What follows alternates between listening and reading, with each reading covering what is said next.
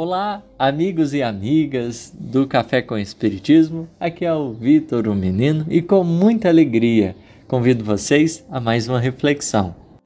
No episódio de hoje, iremos conversar a respeito da questão 925.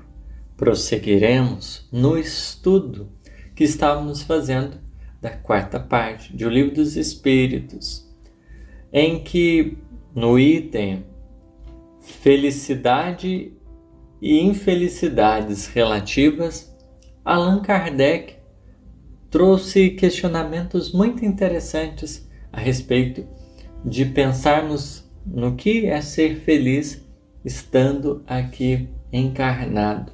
O que, que de certo modo configura esse quadro? Em 924, por exemplo, vimos que diante daqueles sofrimentos que parecem é, estar além das forças humanas, é, cabe à criatura encarnada resignar-se, sofrer sem murmurar, procurando através da consciência tranquila consolação justa para manter esse estado de felicitação interior, guardando a esperança num futuro melhor.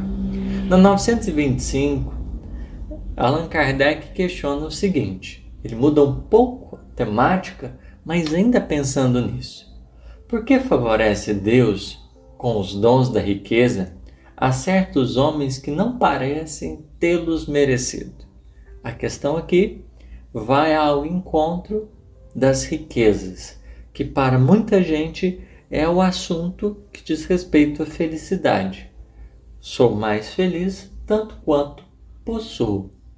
E de certo modo, Kardec, avaliando talvez alguns casos, observe que nem todos aqueles que experimentam desses, dessas riquezas de fato possuem autoridade moral, condições espirituais para lidar com esses recursos que eles, eles encontram nas mãos.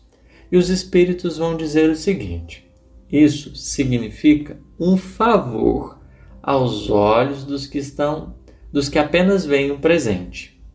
Então, primeiro ponto dessa resposta que nos cabe aqui pontuar. Quando a gente observa com vista simplesmente à unicidade das existências, ah, tão somente pela perspectiva do presente, podemos reconhecer como se fosse um favor. A vida está conferindo, entre aspas, um privilégio que alguém está encarnando em condições mais propícias para desenvolver a sua missão aqui do que outras tantas criaturas, outros tantos corações. E isso é, nos levaria a pensarmos numa questão de injustiça, mas poxa, por que que vêm determinadas almas nesse, nesse grupo e outras nesse? Poderíamos talvez encontrar aí um contrassenso. Mas é justo que, de certo modo, nós aprofundemos a nossa reflexão pensando na pedagogia das posições, em outras palavras, na reencarnação, nos efeitos, nos impactos da reencarnação. Porque Deus possibilita ao espírito experimentar as diversas posições. Aqueles que hoje encontram-se numa condição de riqueza, por exemplo, podem anteriormente ter encontrado sim extremas privações. Quando a gente observa as circunstâncias reencarnatórias, é justo nos despirmos aí da questão é, desse olhar enviesado, como se é, encarnar numa condição melhor materialmente ou não tão boa, seja um, um detalhe estritamente ligado a mérito ou demérito, a, a, a um merecimento ou ao contrário, a um não merecimento. Está para além disso. Quando a gente pensa nessas alternâncias de circunstâncias, de culturas, de olhares, nós é, estamos falando de um processo natural para que o espírito ele vá tendo condições de aprender nos nos diversos estágios da experiência humana, nas diversas circunstâncias e possibilidades que a criatura humana possa se encontrar. E é por isso que nós saímos desse campo da, da injustiça para observar, para além disso, como que o movimento é, de que o espírito ele vai aprendendo a olhar por diversos olhares. Só que é preciso reconhecermos que há determinados espíritos que por vezes não conseguem utilizar tão bem as, as riquezas que solicitam privações que lhes sirvam de aprendizado. Isso também acontece. Em todos os casos, não diríamos isso, mas também é presente.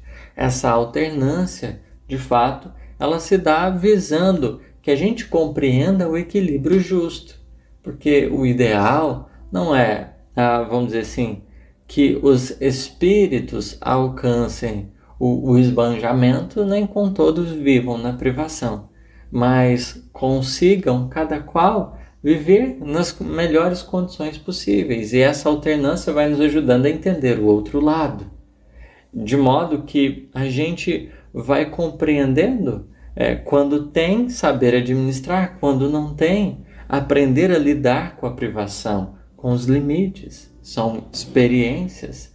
É, o objetivo divino é estimular o amor, permitindo que o encontro de necessidade e necessitado possa ocorrer e a, condições propícias para todos elas sejam percebidas, essa igualdade diante dos corações, de modo que todos tenham condições é, de, de aproveitar, de trabalhar as experiências evolutivas sem esse peso, sem essa angústia das privações materiais, que são muito dolorosas e que são muito difíceis. Mas os espíritos ainda dizem: Mas fique sabendo, a riqueza é de ordinário prova mais perigosa do que a miséria.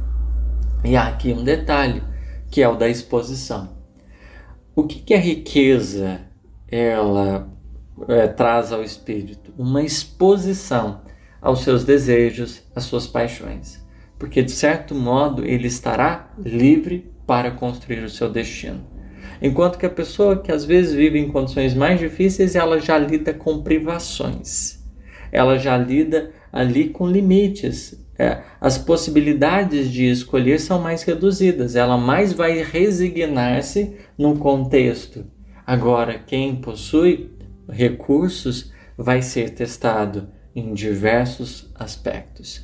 Não porque Deus nos testa, mas porque nós teremos condições de nos perceber sob diversas condições o egoísmo, a vaidade, o orgulho, né? esse apego que às vezes a gente tem. São diversas circunstâncias, e quanto escolhas mais difíceis a gente vai fazendo, por vezes mais a gente vai se complicando e mais dores vamos travando interiormente. De modo que a nossa incapacidade de lidar com o contexto pode nos colocar em situações bem delicadas. Por isso essa exposição ela é mais perigosa, porque ali esse direito de escolha pede também responsabilidade, que por vezes, por, pelos corações estarem sujeitos às próprias paixões interiores, vai ficando mais difícil, nos cabendo refletir então sobre a administração, porque querendo ou não, é preciso aprender a lidar com recursos. Foi nosso áudio de hoje. Obrigado pela atenção. Que Jesus nos abençoe. Olá, amigos e amigas do Café com o Espiritismo. Aqui é Vitor, menino, e com muita alegria venho convidá-los para mais um momento de reflexão.